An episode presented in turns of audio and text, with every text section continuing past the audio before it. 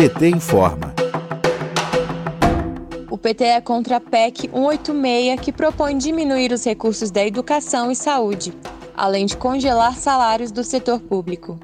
Em discussão no Senado Federal, a proposta sugere trocar o auxílio emergencial para tirar direitos dos estados e da sociedade.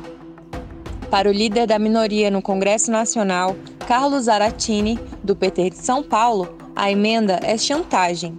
Vamos ouvir. O PT está firme na luta contra a PEC 186. É um absurdo, é uma verdadeira chantagem que o governo federal está fazendo, querendo trocar a aprovação do auxílio emergencial que o povo brasileiro espera desde dezembro com a aprovação de medidas que vão prejudicar o povo em geral. Por exemplo, desvincular os recursos da educação e da saúde. Isso significa diminuir os recursos para a educação e a saúde.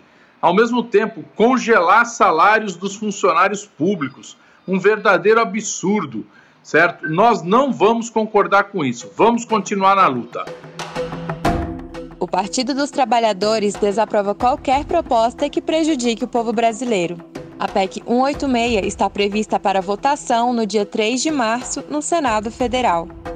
De Brasília, Terra Thaís Costa para a Rádio PT.